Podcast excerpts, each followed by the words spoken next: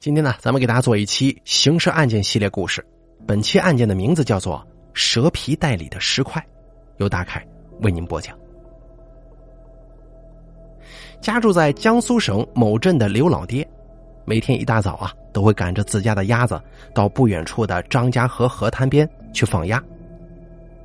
二零零九年五月三十号这一天，当刘老爹赶着一大群鸭子走到张家河河道的时候，他却忽然觉得有些不对劲儿啊！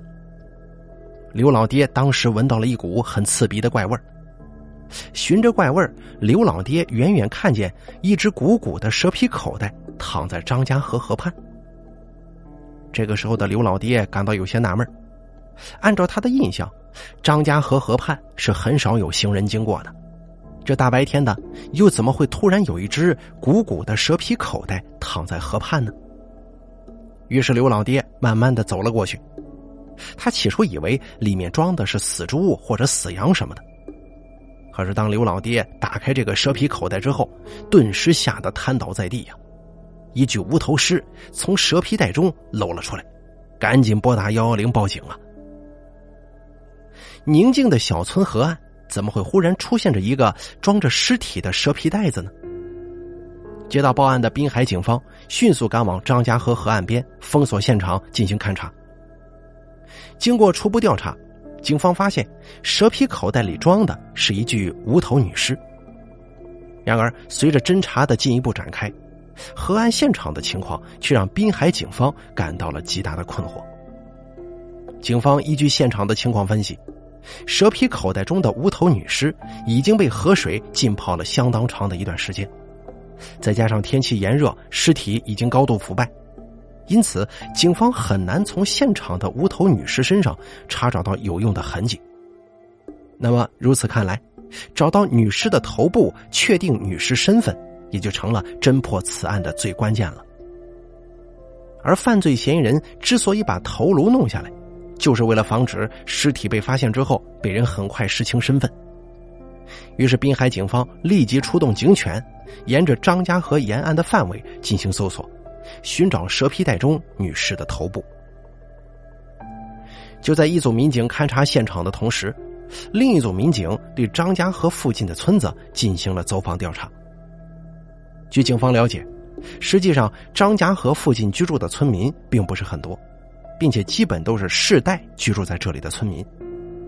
村民们反映，他们周围没有亲人或者邻居失踪了。按照当地村民的说法，这名死者很可能是外地人。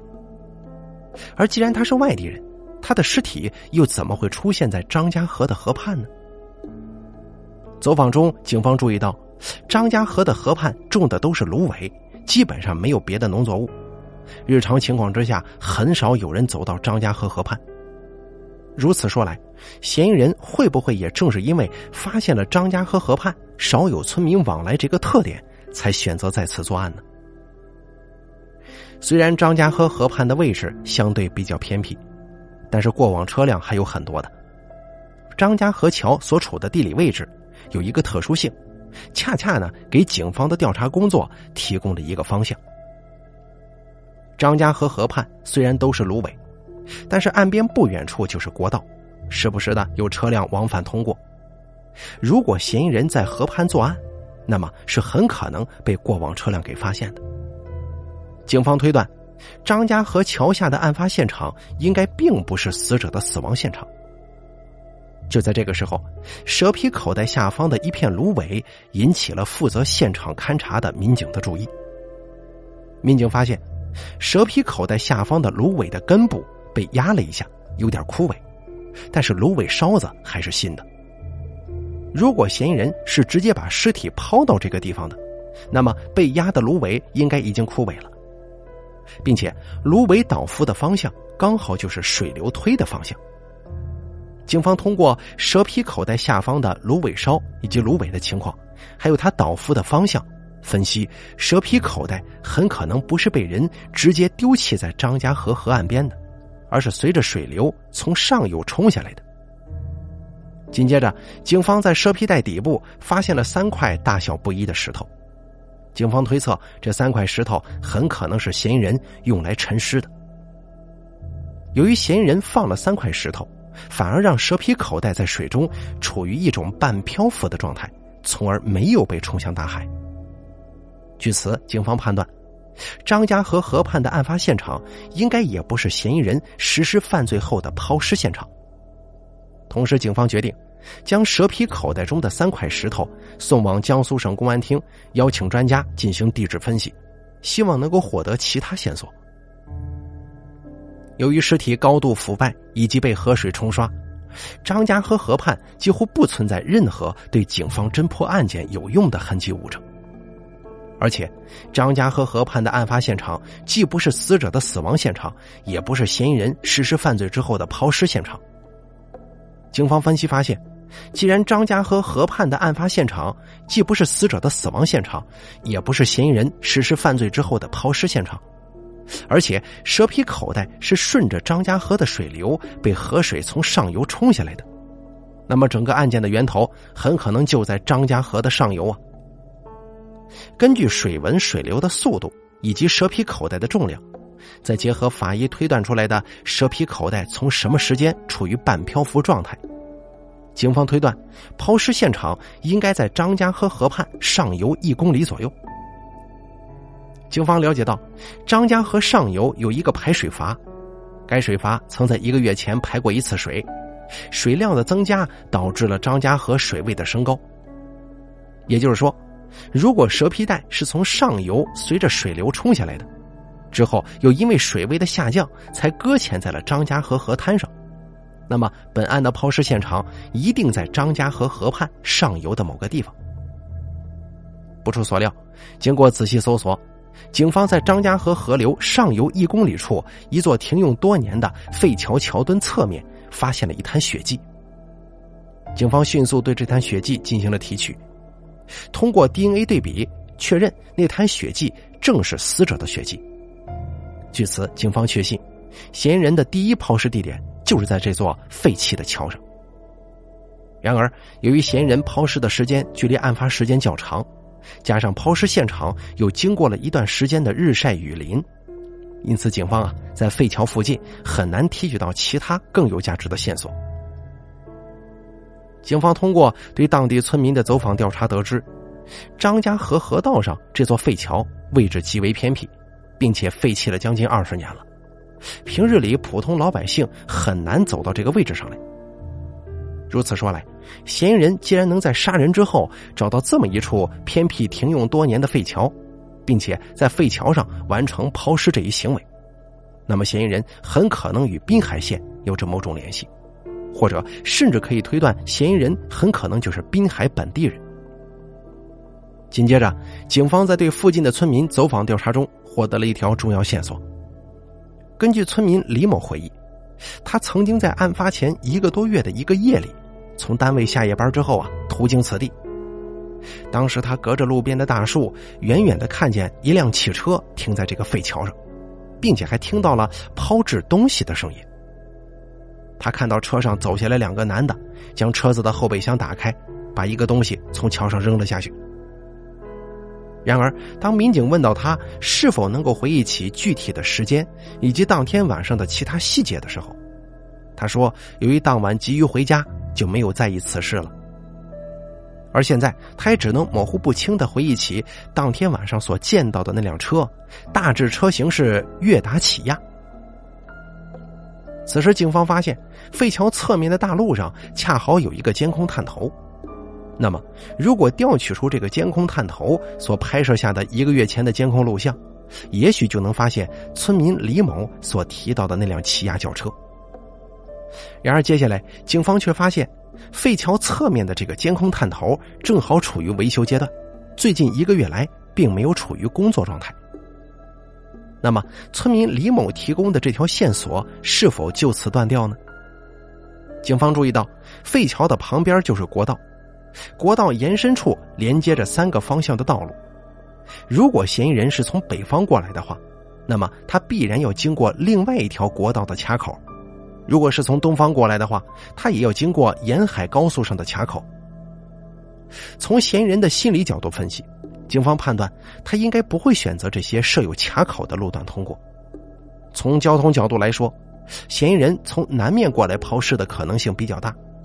由于废桥侧面的监控探头正处于维修状态，警方只好调取与废桥旁国道相连的南方路段上的监控探头所拍下的近一个月的全部录像进行逐一研判。可是，警方的研判工作遇到了相当大的困难。在盐城，所有出租车以及正常的公务用车，绝大部分都是悦达起亚轿车，范围特别的广。由于起亚汽车的生产厂家恰巧就在盐城市，滨海县境内的起亚牌轿车保有量相当之大。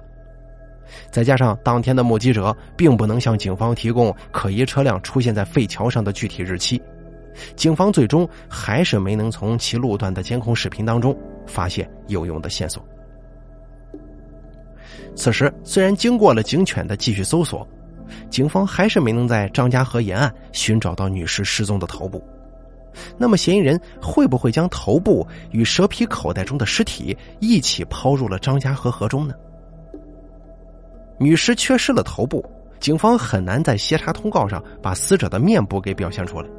这给排查工作带来了极大的难度。时间紧迫呀，滨海警方决定立即出动水警，在张家河河中对死者的头部进行打捞。通榆镇的张家河河宽六十米，全长二十四公里，河水水流湍急，水质浑浊。那么，面对如此情况，水警能够顺利的找到死者的头部吗？虽然经过了水警在张家河河中十多次拉网式的往返搜索，但负责打捞工作的水警还是没能有任何发现。警方通过解剖断定死者身高约一米六，年龄在三十来岁左右，是没有生育史的女性。死者死亡时间为距离案发时间的一到两个月。同时，法医发现死者尸体身上没有明显的致命性损失。而尸体颈部的皮肤上有少量的皮下出血，法医分析，此处应该为死者所受到的生前伤。警方依据法医分析结果推断，死者很可能是由于感情或者仇恨引起的矛盾而被人杀害的。于是，警方立即对滨海县三十岁左右的失踪女性展开排查。经过调查，警方在滨海县排查出了四十二名失踪女性。发现其中四名女性与死者的情况极其相似，可是随着调查的深入来看，警方发现这些失踪的女性和死者的具体情况并不相符。然而，此时包裹无头女尸的蛇皮袋子引起了警方的注意。警方发现蛇皮口袋上印有“建湖珍珠米”的字样。滨海、阜宁、响水都是粮食生产区，也是大米生产区。警方发现，建湖珍珠米在滨海县县城并没有销售点，而只是在盐城市区才有。此时，送往江苏省公安厅进行地质检测的嫌疑人用于沉尸的三块石头也有了结果。专家经过对比，得出了一个结论：蛇皮袋中的三块石头均来自盐城市。至此，警方决定将排查范围由滨海县扩大至整个盐城市。警方在盐城市的四百八十四名失踪女性当中逐一进行核否，核否了四百七十名，最终还剩十四名女性难以获得线索。就在这个时候，警方在对盐城市盐都区塘下村居民的走访调查中获知，塘下村一个姓高的女子很久没有回到过家了。然而，警方来到塘下村姓高的女子家中的时候。她的家人却肯定的告诉警方，高某并没有失踪，上个月还跟他们联系过呢，并且把联系的短信展示给警方看。上面写道：“大哥，你在家里好好照顾父母，我到外面做生意去了，一定要混出个人样再回来。”随后，高某的家人干脆催促警方快点离开，到别家去寻找其他失踪女子吧。高某的家人认为，高某根本就是在外地做生意的。而警方多次上门来找自家人的晦气。由于没掌握任何证据啊，警方也只好离开高某的家。滨海警方贴出了大量的协查通告，但最终没有获得任何回应。在将近两个月的时间里，警方走遍了整个盐城市，排查了大量居民，可是排查工作也是毫无进展呢。会不会是哪里出现了什么问题呢？警方发现的各种痕迹将线索都指向了盐城市。然而，警方在盐城市的居民当中始终找不到符合条件的失踪女性。随着盐城市区相似女性的一一排除，警方的调查工作再次失去了方向，整个案件的侦破工作似乎彻底搁浅了。茫茫人海，滨海警方又将何处寻找这个失踪的女人呢？转眼三年时间就要过去了。滨海警方仍旧没有放弃对通榆镇张家河畔无头女尸身份的查找。三年时间里，滨海警方携带死者的 DNA 几乎走遍了全中国，排查了两万六千多名失踪女性，不过到头来还是一无所获。二零一二年二月二号，就在警方再次搜索失踪人口的最新资料的时候，他们忽然发现。曾经调查过的盐都区塘下村的一名女子被列入了其中，而这个女的正是三年前家人因为接到过短信而声称她不可能就是死者的高某。那么高某的家人为什么又是在其失踪将近三年之后才报案呢？警方通过对高某家人的询问得知，高某生前与家人的关系并不融洽，只是过年才回家看看。平常也从来不给家人打电话，只是偶尔用短信跟家人取得联系，并且高某没有固定职业，社会关系比较复杂，欠下了很多赌债，所以家人们呢都不太希望他回来，也更怕有人上门来讨赌债。虽说此时高某的家人承认了高某的失踪，但是警方却发现，在张家河河畔发现无头女尸的时间是在二零零九年五月。而高某家人提供的与其失去联系的时间是在二零零九年十月，也就是高某失踪后的五个月。那么这次会不会是高某的家人搞错了呢？警方通过抽取高某父母的血样与死者的 DNA 进行比对之后，发现尸体就是盐都区塘下村村民高某。据高某家人回忆，自从二零零九年三月之后。高某与家人联系的短信呢，虽然更少了，但是从说话的口气来看，可以看得出是高某。那么这又是咋回事啊？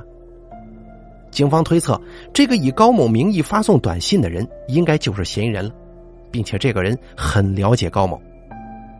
于是警方立即对高某生前居住地展开了调查。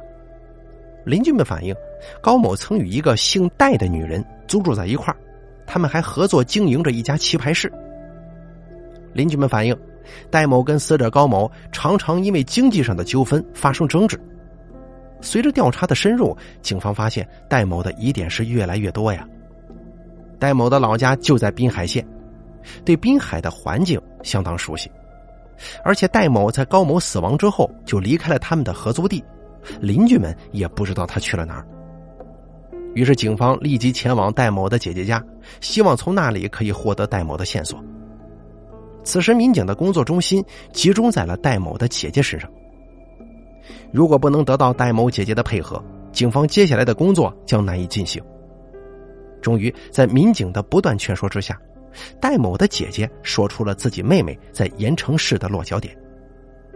于是，警方迅速赶往盐城市，对戴某实施抓捕。在大量证据面前，戴某承认了自己与高某产生经济纠纷，长期积怨。而在盐城市的出租屋内杀死高某的犯罪事实，同时交代了前夫帮助他抛尸滨海的过程。抛尸后，戴某继续使用高某的手机联系他的家人，以图掩盖罪行。也正是由于高某家人与高某之间的关系冷漠，导致警方的走访调查受到了极大阻碍。不过，在警方的不懈努力之下，案件最终还是成功告破了。好了，咱们本期刑事案件就给大家讲到这儿了，感谢您的收听，咱们下期节目不见不散。